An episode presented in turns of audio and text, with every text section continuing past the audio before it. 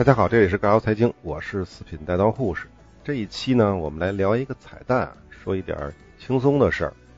据说最近呢，最新的教材做了一些读音的调整，比如说我们知道的著名的诗啊，“远上寒山石径斜，白云深处有人家”。原来我们上学的时候念的这个“霞”的这个“斜”，现在呢又重新要叫回“斜”，念回“斜”，也就是“远上寒山石径斜，白云深处有人家”。很多上了年纪的人啊，这个有点受不了。当年是明明念斜，你告诉我念霞，我们好不容易改成了霞，你现在又告诉我我们念错了，又得改成斜啊，这个很讨厌。而且据说现在这个改动已经放到了最新的教材和这个字典当中了。还有很多啊，比如说什么一骑红尘妃子笑，现在就改成了老老实实的又改回去了，改成了一骑红尘妃子笑。那么这个事情呢，其实有很多的专家啊，这个“专”是十字旁的“专”啊，反对，说什么不尊重传统啊，等等等等吧。我觉得这个完全没有必要，甚至呢是有点可笑。所以为什么称他们为十字旁的专家？因为啊，如果真的要回归传统啊，那么首先一个问题，这个读音就不是说一个字两个字的问题了，不是这个。石径斜还是石径斜？一骑红尘还是一骑红尘了？那就是说什么呢？那就是说唐诗是不是应该改成用唐朝的官话来发音呢？虽然没有考证过啊，但是按照很多的这个说法，唐朝的官话应该更接近于现在的粤语，但肯定不一样的，肯定是不一样的啊！大家想想是不是这个道理？哪儿那么多传统啊？传统的东西多了，不一直在改吗？那到了唐朝的时候，传统又是什么？难道是周礼吗？那到了周礼的时候，什么是传统呢？难道是远古人吗？大禹时候的事儿吗？是吧？这个就没有什么说头了。什么东西靠谱，什么东西好使是最重要的。同样的，这个呢，我想到这个问题呢，我就跟我们这期的内容呢，就是说通讯与经济的内容呢，就关联起来了。我们要考虑一个问题，就是统一文字和语言的目的是什么？那很显然嘛，就是为了让大家得到共识嘛，为了方便沟通嘛，能够通讯嘛，对不对？更过分的讲，且不说咱们说古音呐，就说那些错别字，那些错的音，比如说强迫，很多人都念强迫，对不对？甚至我个人认为，全国人民现在已经基本上达成了一个统一的错误的共识，就是这个词念强迫而不是强迫。请问这件事有必要让大家调整过来吗？要求大家全部都改成强迫吗？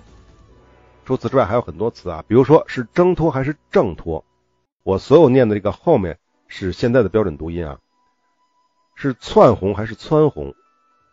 是招揽还是招来？是剽窃还是剽窃？是徇私枉法还是徇私枉法？等等等等吧。说了这么多呢，我就再次强调，我们统一文字、统一语言的目的是什么？统一读音的目的是什么？是为了沟通，是为了共识。如果全国人民已经达成了一个错误的共识，那么真的有必要去纠正它吗？为什么不将错就错呢？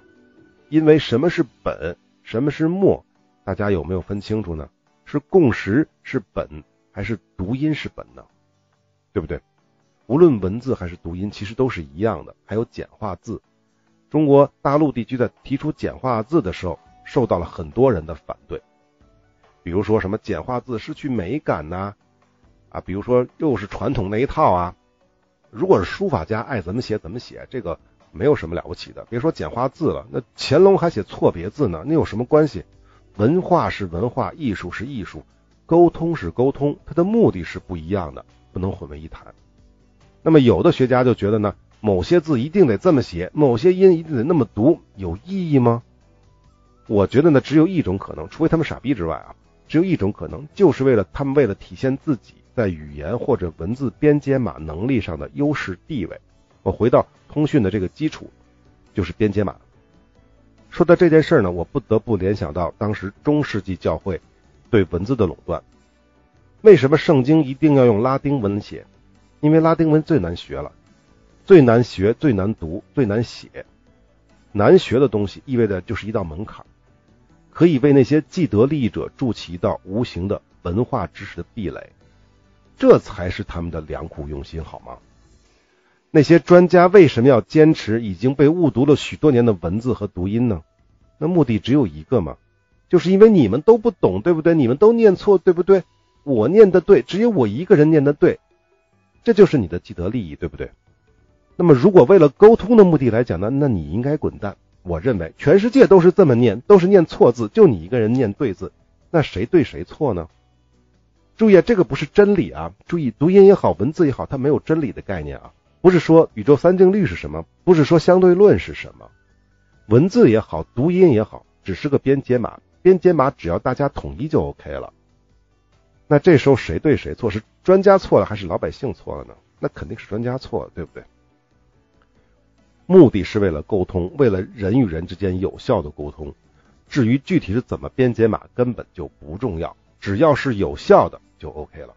因此呢，大家如果这件事想明白了，我们就应该清楚，如果全国人民都认为苹果不应该念苹果而念成果屏的话，那么应该改的是字典，而不是全国人民。那么说到这里呢，我们再举一个例子，还是说简化字。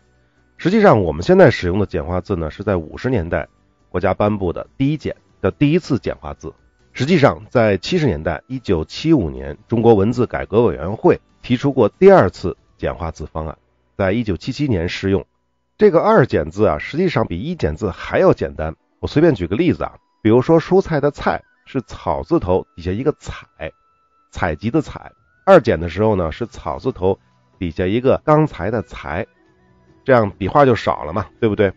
再比如说酒，啤酒、白酒的酒，它的右半部分，左半部分三点水不变，二简的右半部分是变成了一二三四五六七八九的九。我们小时候曾经很多地方就能看到这个“九”字，就是这么写的，是三点水一个汉字的数字九。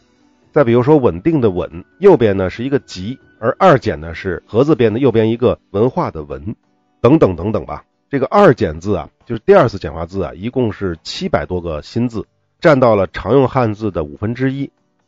一九七八年的三月开始宣布使用，但是呢时间很短，在一九七八年的四月。教育部就撤回了在教科书上适用二简字的决定。到同年的九月，全国的所有的报刊杂志就停止使用了二简字。从试用到停止，一共连一年都不到的时间。那么，为什么二简字比一简字更加简化，比原来的繁体字更加简化？可是为什么这么短的时间内就又被弃用了呢？这个其实很简单，因为五十年代的一简字提出的时候，全国的识字率是非常非常的低的。那么简化字就很有助于帮助普通老百姓来识字，因为字体更简单嘛，所以降低了识字的难度。但是到了七十年代，中国的文化水平整体的识字率已经有大大的提升了，相当于是全国人民很大部分的人已经对文字的编解码有了一定的共识。当然，这个共识是在第一次简化字的基础上做的共识，因此呢，是在大家都有了共识的情况下再去进行再简化，就相当于。重新变更了编解码的方式，不管这个编解码的方式是更复杂还是更简单，实际上对于已经掌握了文字的编解码能力的这些人来说，实际上是一个负担。因此，在二简字的推广过程当中，就引起了社会上的各种各样的不满。这种不满呢，就不仅仅是对汉字的美学的这种不满了，更多的问题是出现了很多人搞不清楚这些缺胳膊少腿的字到底是什么意思，辨认都出现了一定的困难。整个社会对文字的使用造成了严重的混乱，是这个原因才造成了二简字的停用。所以通过这个例子，大家就应该明白，在五十年代，全国人民很多人都不识字，识字率很低，文盲很多的情况下，大家对文字的编解码没有形成太多的共识。在这个时候进行简化字，可以帮助大家去形成共识，降低形成共识的难度。简化字的优势是明显的。但是到了七十年代，识字率更高了，对文字的共识已经达到了一定程度的情况下，再去修改文字的编解码的方式，这就变成了舍本逐末的行为。好，最后我们再强调一下啊，不是说所有的专家纠正读音这件事儿是错的，我是只是说，如果有一个读音大家都不太清楚，比如是一个古文的读音，大家都不知道怎么读，这时候专家站出来说，哎，这个字应该念民。不是念什么其他的，不是念簪，不是念什么，大家统一这么念，这是没有问题的。也就是说，在没有共识的时候，有一个专家出来，或者有一批专家出来制定一个标准，大家执行这个标准就 OK 了。但是你专家如果已经制定了一个标准，或者说古人已经制定了一个标准，但是现在老百姓都已经把它误读了，都已经形成了一个新的共识的时候，那么以前的那个标准就根本就不重要了，反而是应该把你的标准改过来，跟全国人民做好统一战线。好，今天的节目，今天的彩蛋就聊到这里，我们下期再见。穷中借力沆瀣一气，踽踽独行，醍醐灌顶，面面挂裂，凤尾龟孽，龙行大大，犄角旮旯，娉婷袅娜，涕泗滂沱，闹闹不休，不浪不游。啊，多节列写，耄耋饕餮，囹圄隐喻，寄语句，有恶无玄，无恶不全，积累